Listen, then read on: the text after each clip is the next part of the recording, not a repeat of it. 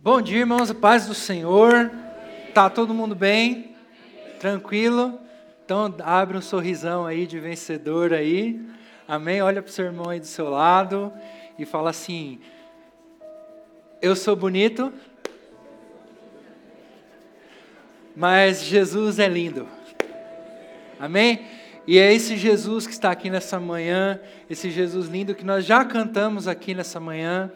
Né? Nós já expressamos aqui a glória do Senhor nessa manhã através dos louvores, e é esse Jesus que está aqui nessa manhã para falar um pouquinho com a gente, falar um pouquinho aí sobre aquilo que Ele quer para a nossa vida, para as nossas vidas como igreja, como servos do Senhor nessa manhã. Amém? Está preparado? Amém? Está com seu coração aberto? Amém?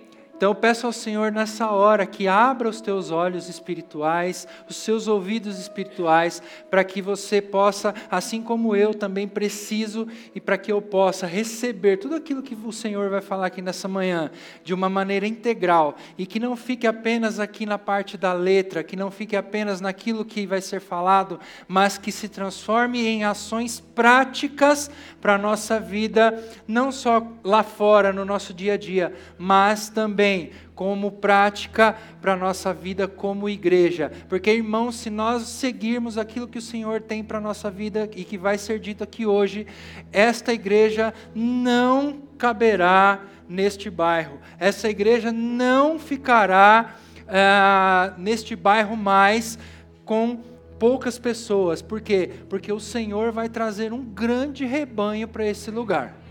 Amém? Então, se você não está preparado, se prepare aí, meu irmão, porque o negócio vai ficar bonito. Não vou nem falar que vai ficar feio, não. O negócio vai ficar bonito. Amém? Estou muito feliz, né, de já logo de manhã receber um elogio do pastor, falando que eu sou bonito. Não sou bonito tanto assim. Amém? Ele falou que eu tenho sorte, né? Ou que a Juliana tinha sorte, né? Mas é eu é que tenho sorte, né? Eu tenho muita sorte de ter a Juliana. É uma bênção na minha vida. Amém. Ju, te amo. Irmãos, eu queria ler com vocês aí, a palavra do Senhor, o livro de Juízes, capítulo 7, do versículo 1 até o 8. É bem rapidinho, né? Um texto aí que talvez a maioria de nós já conhecemos. Se você não conhece, leia agora aqui e também leia em casa, depois medite. Você vai tirar grandes riquezas desse texto. Então diz assim a palavra: De madrugada, Jerubaal, isto é, Gideão, e todo o seu exército acampou junto à fonte de Harod. O acampamento de Midian estava ao norte deles, no vale, perto do monte Moré. E o Senhor disse a Gideão: você tem gente demais para eu entregar Midian nas tuas mãos, a fim de que Israel não se orgulhe contra mim, dizendo que a sua própria força o libertou. Anuncie, pois, ao povo que todo aquele que estiver tremendo de medo poderá ir embora do monte Gileade. Então, 22 mil homens partiram e ficaram apenas 10 mil. Mas o Senhor tornou a dizer a Gideão: Ainda há gente demais. Desça com eles à beira d'água, e eu separarei os que ficarão com você. Se eu disser, este irá com você, ele irá. Mas se eu disser, volta um pouquinho. Volta um antes. Antes. Isso.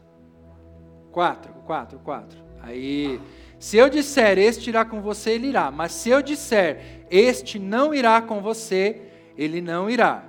Cinco. Assim Gideão levou os homens à beira d'água. E o Senhor lhe disse: Separe os que beberem a água, lambendo-a como faz o cachorro, daqueles que se ajoelharem para beber. Assim, o número dos que lamberam a água, levando-a com as mãos à boca, foi de trezentos homens. Todos os demais se ajoelharam para beber. O Senhor disse a Gideão: Com os trezentos homens que lamberam a água, livrarei vocês e entregarei os midianitas nas suas mãos. Mande para casa todos os outros homens. 8. Gideão mandou os israelitas para suas tendas, mas reteve os trezentos. E estes ficaram com as provisões e as trombetas dos que partiram. O acampamento de Midian ficava abaixo deles no vale. Amém? Senhor, em nome de Jesus, Pai, nessa manhã que o Senhor venha a nos dar clareza, a nos dar, Senhor, entendimento daquilo que o Senhor quer para as nossas vidas nessa manhã. Que o Senhor venha agora sobre nós, Pai, com um espírito de sabedoria, Pai, com um espírito de humildade no nosso coração, para que a gente possa, Senhor Deus, realmente entender e praticar tudo aquilo que o Senhor vai falar nessa manhã, Pai. Que não seja nada de mim, que não seja nada, Senhor Deus, da minha própria, própria força, mas, Pai, que seja algo realmente que saia do teu trono e venha direto ao coração desta igreja, ao coração das nossas vidas aqui, Senhor, nessa manhã em nome de Jesus. Amém? Irmãos, aqui a gente tem uma das histórias, talvez as histórias mais impactantes e uma das histórias mais impressionantes de todas as histórias dos relatos bíblicos. Né? A gente tem aqui uma história que ela é, é por si só, de a gente fazer uma leitura rápida, a gente já vê assim que algo realmente sobrenatural aconteceu. Então, muito se confunde essa história aqui de Gideão e os 300 guerreiros lá com aquela história né, de, dos 300 de Esparta. Quem já conhece essa história dos 300 de Esparta? Já assistiram o filme, né? E tal, que eram também 300 guerreiros lá da cidade de Esparta, lá na Grécia Antiga, que estavam lutando contra o domínio do Império Persa, né? E tinha lá o rei Xerxes, e o exército persa, no exército de aproximadamente mais de um milhão de soldados, e os espartanos enfrentaram esses soldados, esse um milhão de soldados aí com apenas 300 homens. Amém? Então, muito também se confunde a história de Gideão e os 300 homens, os 300 guerreiros, com a história do rei Leônidas e os 300 de Esparta. Só que uma coisa não tem a ver com a outra, tá, irmãos? Muita gente lá fora, às vezes querendo desacreditar a palavra de Deus, diz que a história de Gideão e dos 300 foi uma história que foi copiada, uma história que foi é, feita com base na história dos 300 de Gideão. Mas, se nós compararmos, e nós, como bons cristãos e bons servos de Deus, se a gente comparar as duas histórias, a gente vai ver que tem um detalhe muito grande ali. O número de homens era o mesmo, havia um general poderoso à frente também, era a mesma coisa, havia um exército numeroso do outro lado, também havia. Tudo isso é igualzinho, irmão, só que tem um pequeno detalhe e que faz toda a diferença. Gideão tinha o Senhor dos exércitos do seu lado e o rei Leônidas não. O, o, desfecho da história é que os 300 de Leônidas foram derrotados, foram massacrados pelos persas, e Gideão, com os 300, na força do Senhor, venceu um exército de três a quatro vezes maior do que o exército que estava com ele. Amém? Então, só para a gente ter um panorama aqui, para que não haja uma confusão. Amém?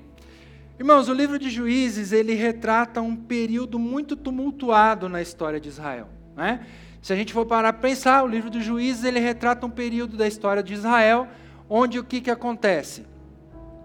Moisés morreu, passou o cajado lá para Josué, Josué entra na terra prometida, lidera o povo durante bastante tempo, só que depois Josué também morre. E aí o povo de Israel fica sem uma liderança. Então Deus começa a levantar homens que fariam o papel de juízes, de líderes, né, que iriam legislar à frente do povo de Israel.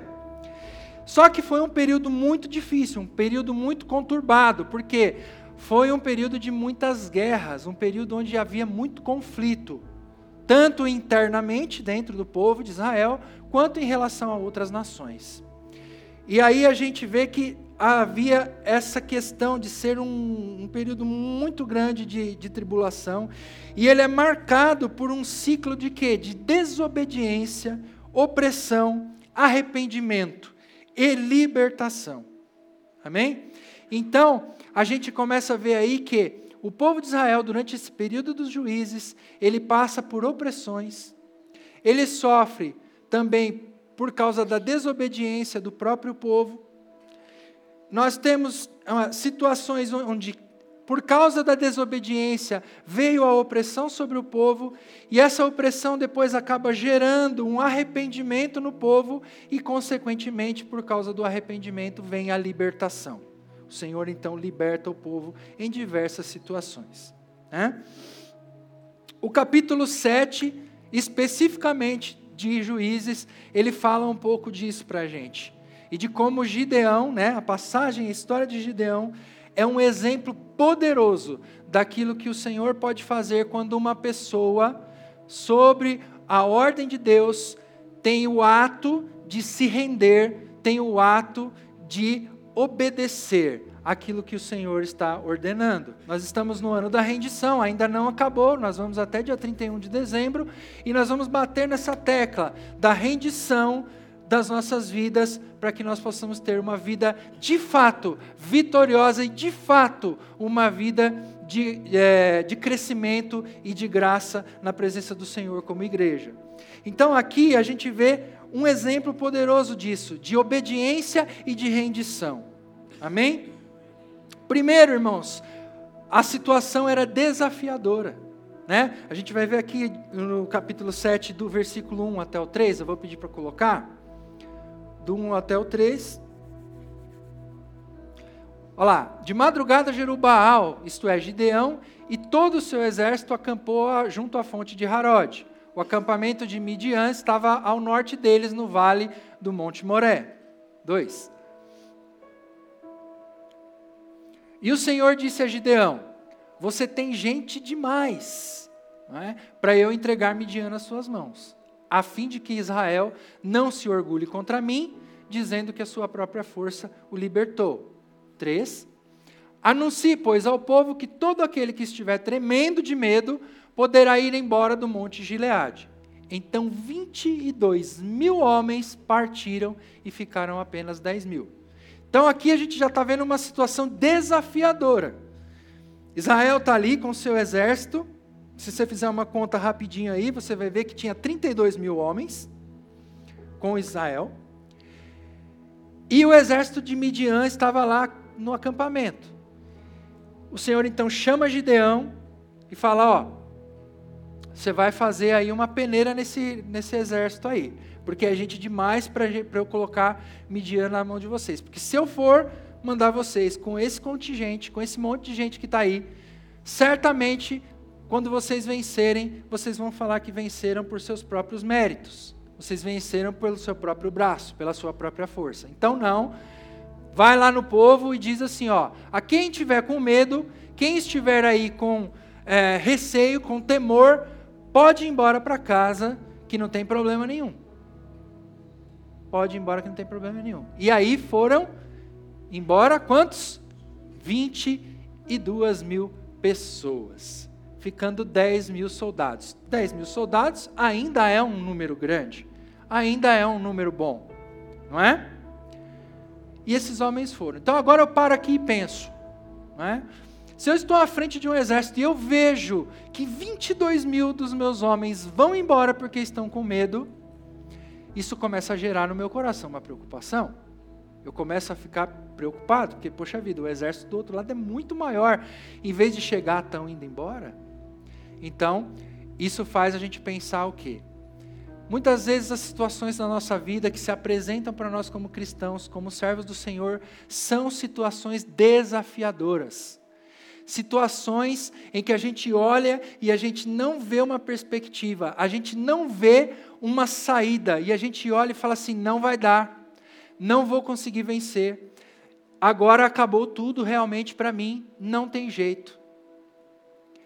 É uma situação e é um pensamento até normal, se a gente olhar para a situação como ela é, como ela se apresenta.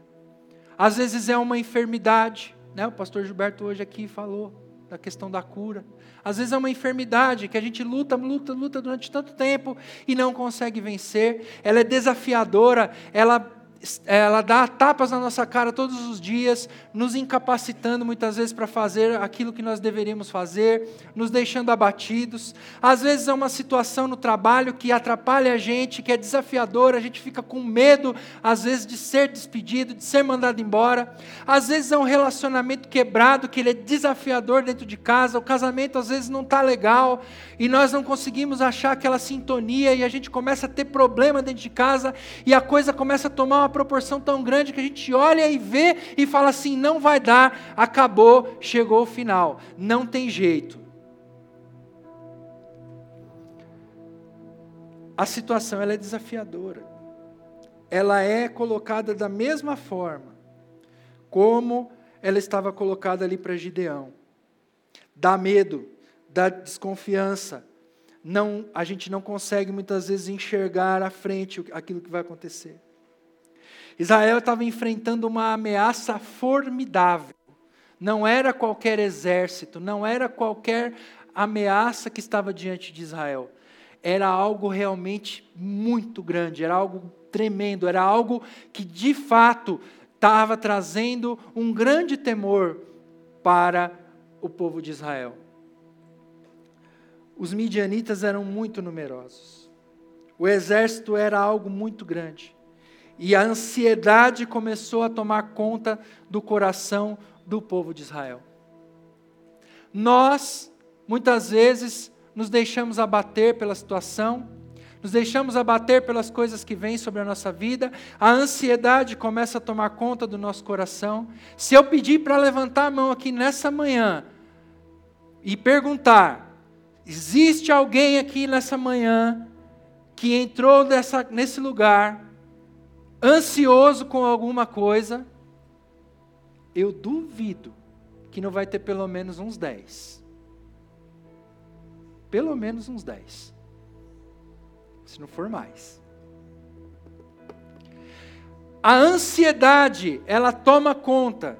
A ansiedade, ela nos anula ela deixa a gente de fora, ela deixa, faz com que a gente tenha uma visão limitada, com que a gente enxergue somente aquilo que está ali, o problema, aquilo que está ali na nossa frente. E ela faz com que a gente muitas vezes desanime e fique à beira do caminho. Isso ficou ali muito forte, foi colocado de uma forma muito latente, muito óbvia no, na, no povo. Quando olhou para aquela situação, viu aqueles soldados indo embora, a ansiedade tomou conta do coração deles.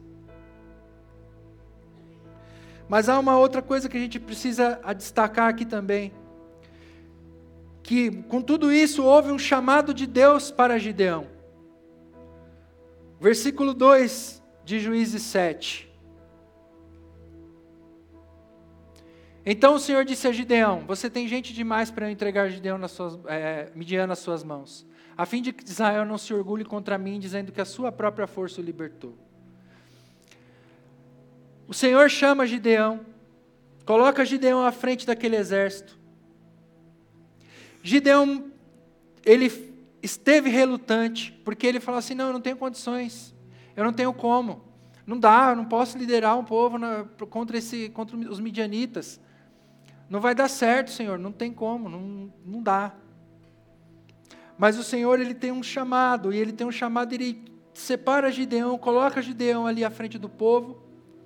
Só que o Senhor não fala para Gideão que, inicialmente, ele encontraria uma situação adversa dentro do próprio povo, dentro do próprio exército. E às vezes a gente tem um chamado de Deus para a nossa vida, às vezes não, a gente tem um chamado de Deus para a nossa vida, a gente tem algo da parte do Senhor que foi colocado na nossa vida, cada um de nós aqui, e nós sabemos muito bem qual é o chamado de Deus para nós. É? Nós sabemos, e muitas vezes nós temos esse chamado, mas nós é, muitas vezes estamos como, como Gideão estava nesse momento. Estamos assustados, Estamos parados, estamos de uma forma onde nós não conseguimos é, desenvolver o chamado de Deus para a nossa vida, porque tudo nos bota medo, tudo coloca medo na nossa frente, tudo coloca uma situação de paralisia na nossa vida, porque nós não conseguimos desenvolver, nós não conseguimos caminhar. Gideão estava dessa forma. mesmo com o chamado. O chamado de Deus estava presente, Deus já tinha, já tinha dito para Gideão, mas ele ainda estava temeroso. E quando ele viu então que o exército lá, 22 mil homens, foram embora, o desespero bateu. A minha vida, a sua vida também funciona dessa forma. Quando nós olhamos para as nossas circunstâncias, quando a gente olha em volta da nossa vida e a gente vê tudo aquilo que acontece e muitas vezes atinge a nós de uma forma negativa, o nosso primeiro impulso, o nosso primeiro passo é o quê? É ficar assustado, é desespero, é querer entregar os pontos é querer deixar as coisas de lado, não, não vou fazer, não vou para frente, eu não vou evangelizar, eu não vou mais para a célula, eu não vou mais nem para o culto, é melhor eu ficar em casa porque Deus está em todos os lugares, é melhor porque eu sou igreja em qualquer lugar que eu esteja. Muitas vezes esses pensamentos vêm assolar nossa vida, vêm bater na nossa vida, vêm afrontar nossa vida. Só que nós não podemos tomar uma posição de passividade diante disso tudo. Nós temos que ter uma posição de ir em frente, de batalhar, de guerrear. Ó, oh, a situação está ruim, a coisa está difícil, eu estou vendo nada é favorável, mas eu vou persistir, mas eu vou em frente, eu vou lutar e eu vou permanecer no meu lugar, porque é dessa forma que o Senhor quer da minha vida, é isso que o Senhor quer da minha vida, é isso que o Senhor tem me chamado para fazer e é isso que eu vou fazer. Eu vou bater o meu pé, vou fincar as minhas raízes e daqui eu não saio e daqui ninguém me tira. Amém? Você tem que ter essa postura, eu tenho que ter essa postura. O chamado de Gideão.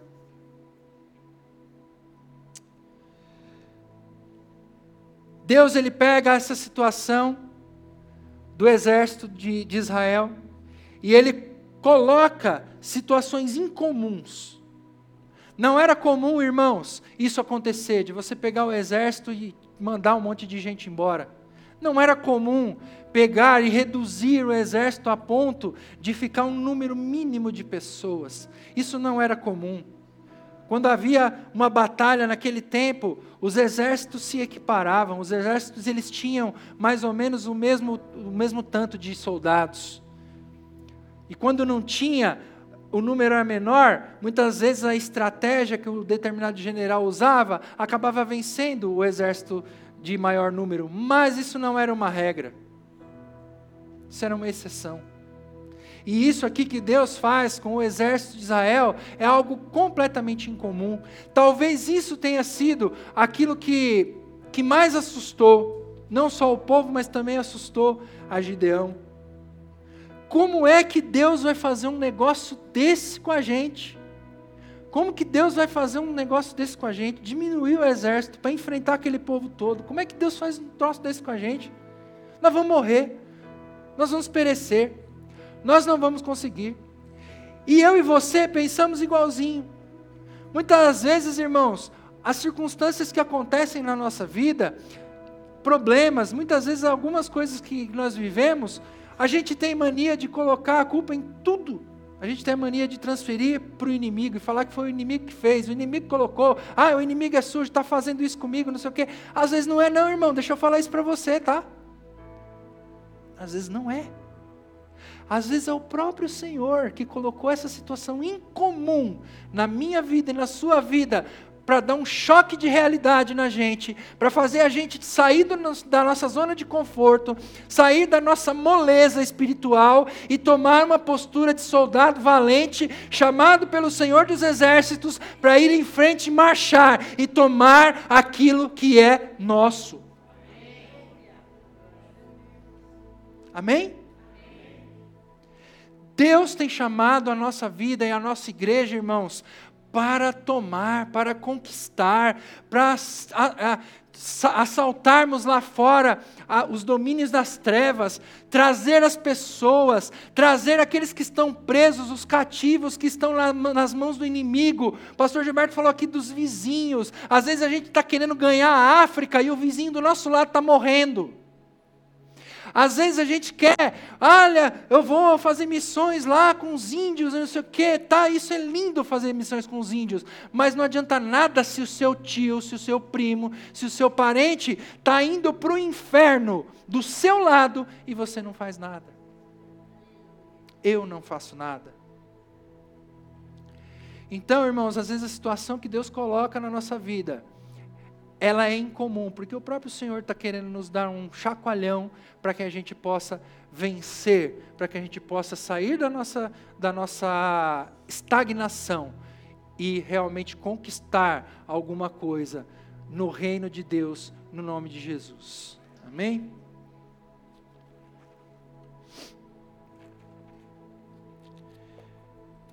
Outra coisa que também que fica bastante assim interessante nesse texto é que é a obediência relutante de Gideão. Gideão ele obedece ao Senhor, ele faz exatamente aquilo que o Senhor pede, mas ele obedece de uma forma completamente relutante. Ele obedece, mas com a pulga atrás da orelha. Ele se rende, mas com a pulga atrás da orelha. Ele Tipo assim, ah, Senhor, tá bom, eu vou fazer, mas ó, isso não vai dar certo. Senhor, eu vou fazer, mas ó, se der ruim, não é minha culpa. Tá bom? Isso vai dar, não vai dar certo. Ele mostra uma obediência relutante. Ele mostra uma obediência vacilante, ah, ele mostra uma obediência de alguém que vai fazer aquilo que o Senhor está mandando, mas vai fazer pisando em ovos, vai fazer sem uma, sem uma firmeza, sem uma, uma postura de decisão, de fato, de falar assim: não é isso, eu estou fechado com o Senhor e é isso mesmo, vamos para cima, Senhor, nós vamos arrebentar com esses midianitas aí e não vai ter para ninguém. Ele vacila assim como a gente vacila, assim como a gente muitas vezes obedece, tá, eu vou fazer, tá, pastor, eu vou fazer, mas isso aí não vai dar certo não. Esse negócio de célula não dá não. Esse negócio de célula não funciona. Mas eu vou fazer, mas não, não funciona. Funciona, irmão. Funciona, é Deus quem está quem tá na frente, é Deus que está chamando, é Deus que está separando, é Deus que colocou.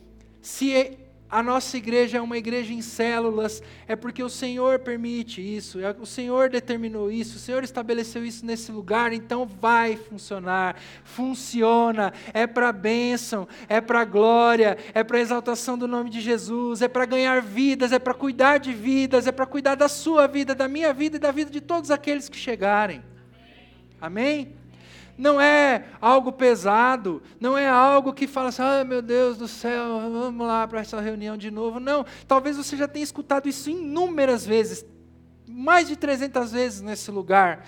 Mas enquanto a gente tiver uma postura de estar parado, estagnado, achando que tudo. Nós vamos ouvir isso até que a gente se levante e a gente comece a encarar isso, esta visão da igreja, esta visão de Cristo, e a gente comece a encarar isso de verdade, com seriedade. E aí nós vamos ver essa igreja encher, esses bancos, essas cadeiras não vão ter lugar mais para as pessoas sentarem. A gente vai ter que arrumar lugar, a gente vai ter que dar um jeito, porque não vai caber.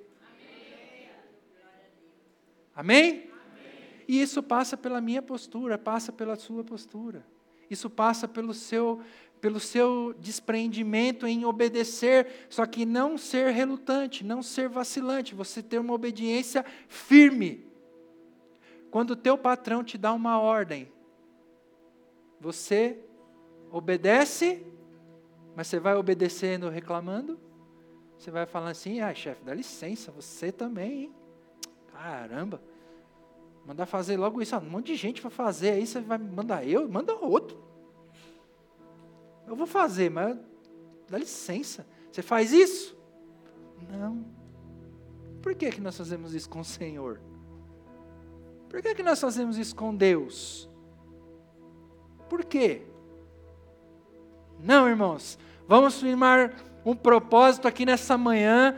Nós vamos aqui hoje é, firmar com o Senhor o propósito de nós não sermos mais vacilantes, de nós não sermos mais pessoas volúveis e que se deixam levar por qualquer coisa, mas nós seremos firmes, uma igreja firme, onde quando as pessoas olharem lá de fora e vão olhar e vai falar assim: a igreja do Parque Cruzeiro do Sul é uma igreja firme, é uma igreja que não para, é uma igreja que não esmorece, é uma igreja que não se deixa abater pelas circunstâncias, mas é uma igreja que caminha para o alvo que é ganhar vidas, para o alvo que é e povoar o reino de Deus, encher o reino de Deus, salvar vidas e restaurar as pessoas que estão perdidas. Nós vamos afirmar esse propósito aqui nessa manhã, amém, irmãos? Porque senão, aquela palavra lá do Senhor para Gideão também serve para você, também serve para mim. Se você está com medo, vaza. Porque o Senhor quer quem fique aqui quem esteja comprometido, fique aqui e seja valente, seja ousado, seja alguém que vai pegar as armas e vai para cima do inimigo sem medo, porque o Senhor dos exércitos está com ele. Amém?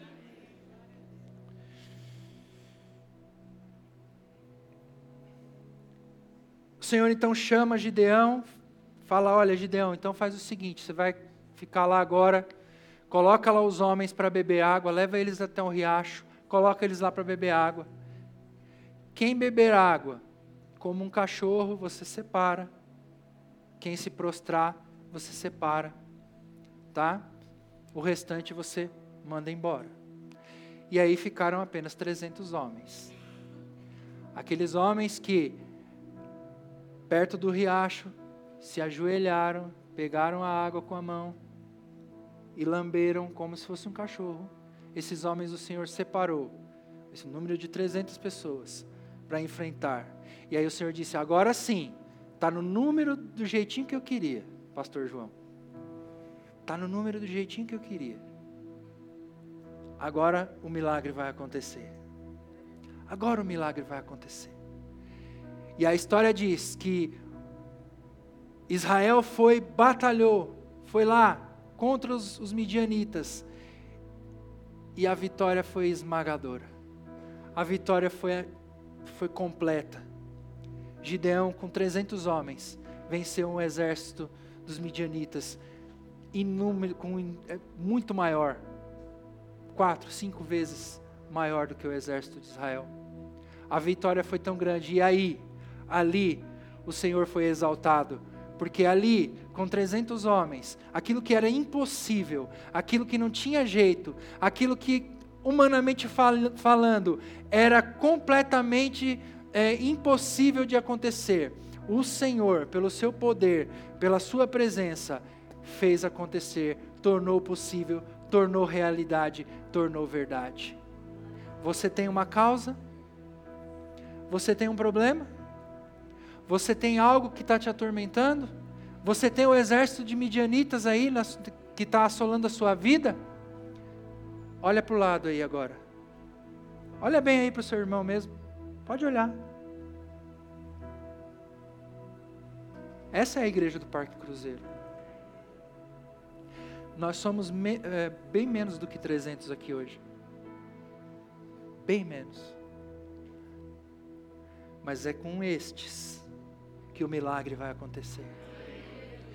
É com estes que o Senhor vai levantar aqui um exército, e esse exército vai vencer.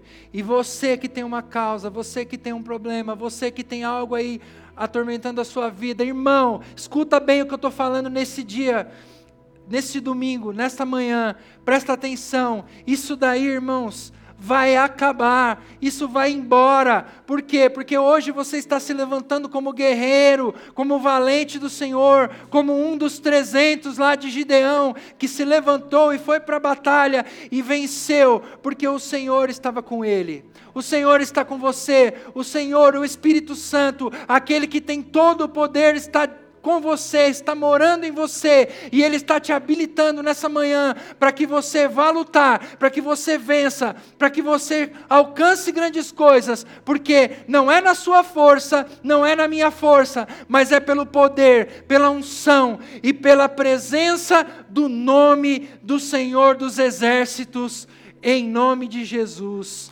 Amém.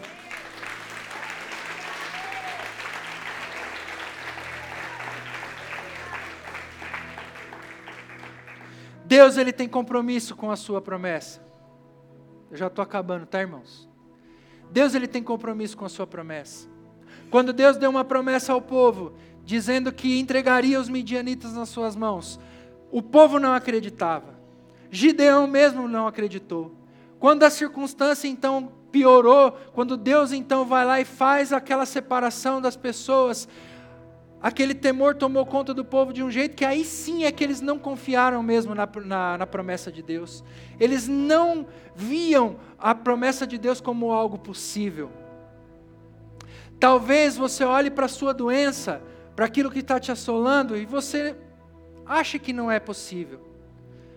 Mesmo ouvindo de Deus, sabendo de Deus que Ele tem uma promessa para a sua vida. Talvez você olhe e você fale assim: não, mas eu estou doente. Que promessa é essa? Eu estou doente. Não dá. Talvez você tenha uma situação na sua vida que olha para que você olha e você fala assim: "Não, é, eu sei que eu tenho a promessa de Deus, mas não vai dar, não tem jeito. Já passou tanto tempo e isso não desenrola, isso não, não acontece". Irmão, Deus tem compromisso com a promessa dele. Deus tem compromisso com a sua palavra. Deus, ele não é como a gente que tem palavra dupla. Deus não é como nós que falamos uma coisa hoje e amanhã é outra. Deus não é como nós que empenhamos a nossa palavra e ao menor descuido a gente volta atrás. Deus não é assim, Deus ele é imutável. Quando ele lança uma palavra, ele dá uma promessa, essa palavra e essa promessa, ela vai até o fim. Deus não é homem para que minta e nem filho de homem para que se arrependa. Se ele te falou alguma coisa, se ele te deu uma promessa, se ele estabeleceu algum decreto sobre a sua vida, ele vai cumprir. Ele tem compromisso com você, querido. E não importa, mesmo quando nós não temos compromisso com ele. Ele é fiel, ele permanece sem mudança, ele permanece imutável, ele permanece firme nos seus propósitos, ele permanece firme nas suas promessas, ele permanece porque ele tem que cumprir cada uma, porque ele não volta atrás naquilo que ele diz. Recentemente, irmãos, nós tivemos aqui nesta igreja, você vai lembrar, nós tivemos conferência aqui, nós tivemos uma conferência profética nesse lugar.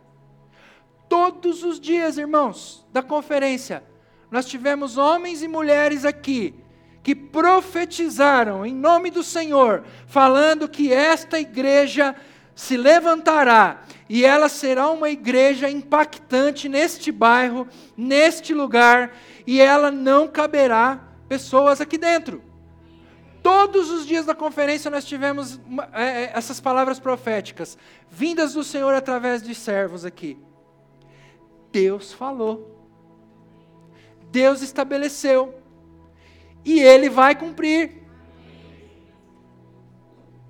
E é através de você. É através de mim. É através da nossa posição.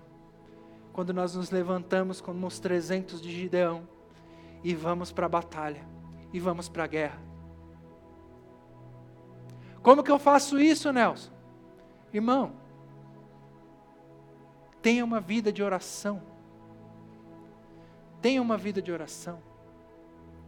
Eu sou o primeiro a falar para mim mesmo que eu preciso parar de ser mole e eu preciso ter uma vida de oração melhor. Tenha uma vida de comunhão com a palavra de Deus.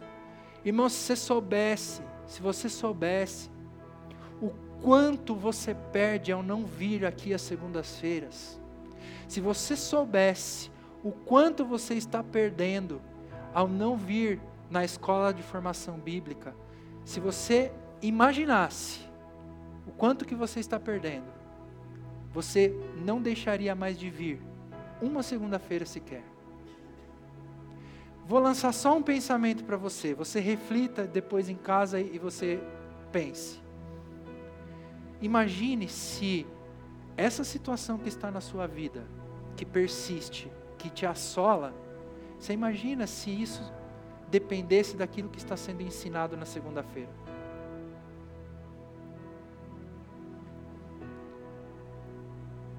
Se a tua vitória dependesse de algo que está sendo ensinado aqui às segundas-feiras,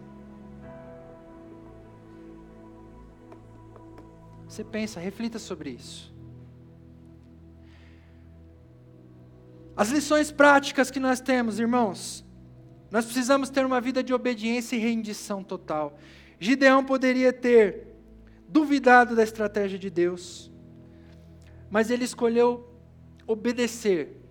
Ele escolheu obedecer mesmo não entendendo, mesmo vacilante, mesmo não tendo uma compreensão integral daquilo que Deus estava querendo fazer. A história de Gideão nos ensina a ter uma dependência completa e total de Deus.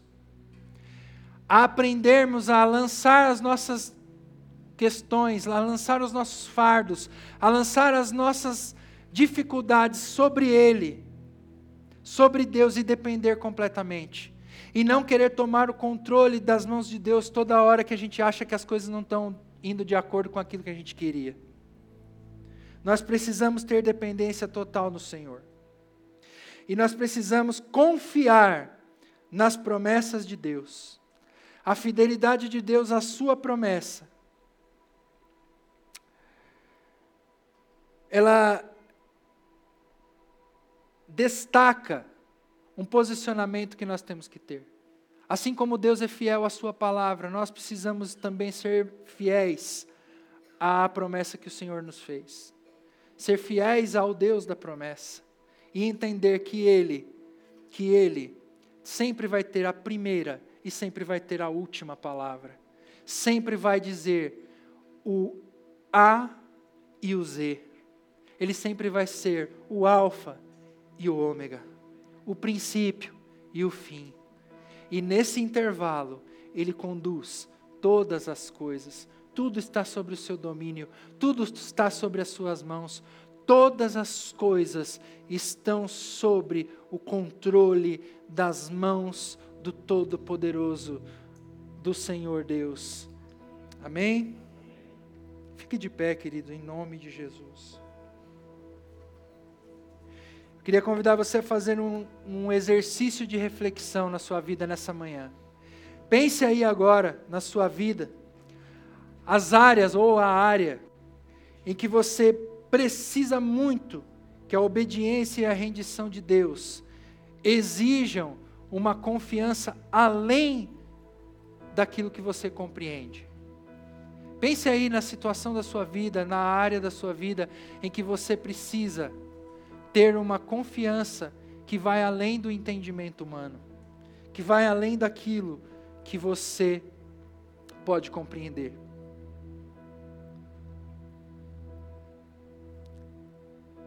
Confie em Deus, irmão. Confie em Deus, porque Ele é capaz de trazer vitória mesmo nas situações desafiadoras da vida. Mesmo nas situações que são mais difíceis, Deus ele pode trazer a vitória e Ele quer trazer a vitória. Basta uma palavra e as coisas acontecem. Basta um toque nas vestes de Jesus e a enfermidade vai embora Basta uma palavra e tudo vai embora. Amém?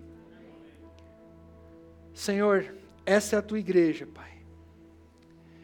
Senhor, em nome de Jesus, nessa manhã, Pai, nós queremos aqui firmar um propósito. Queremos firmar diante do Senhor um propósito, Pai, nesta igreja, de que nós não seremos mais vacilantes, de que nós não seremos mais, Pai, uma igreja amedrontada, uma igreja presa a questões do passado.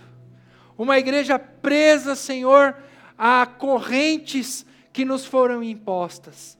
Mas nessa manhã, Senhor Deus, nós queremos ser uma igreja liberta uma igreja que não vive mais sobre grilhões, mas uma igreja que se levanta em poder e autoridade. Uma igreja que se levanta em sabedoria, em poder do Espírito Santo, em unção do Espírito Santo, para conquistar, Senhor, para sair por esse por esse bairro, para sair por essa cidade, quem sabe por esse país, ou até mesmo pelo mundo, pelos confins da terra, pregando o Evangelho, salvando vidas e os batizando em nome do Pai, em nome do Filho e em nome do Espírito Santo. Ó oh, Pai, que esta igreja se levante, nós firmamos esse propósito, que ela se levante, Senhor Deus, gloriosa, Pai, e que ao final da nossa jornada como igreja nessa terra, nós possamos dizer então assim: Senhor, cumprimos o nosso propósito, aqui estão aqueles que o Senhor nos deu, aqui estão, Senhor, aquelas vidas que o Senhor colocou em nossas mãos, nós entregamos a Ti, Senhor, e que ao final da nossa jornada, quando nós nos encontrarmos, Senhor, nós possamos ouvir de Ti, Senhor Deus, vinde, filhos benditos, entrem para o descanso do Teu Senhor, entre, igreja gloriosa, porque eu não vejo em vocês nenhuma mancha mancha, eu não vejo em vocês nenhuma mácula, eu não vejo em vocês nenhuma ruga, vocês são perfeitos aos olhos do meu Pai, portanto, venham e participem do gozo do teu Senhor para todos sempre. Senhor, que o Senhor nos abençoe, que o Senhor nos guarde, que o Senhor, Pai, nos leve, Pai, para as nossas casas transformados, Pai, nessa manhã pelo poder que há no nome de Jesus. É isso que nós te agradecemos e te oramos nessa manhã, no nome santo de Jesus. Amém e amém.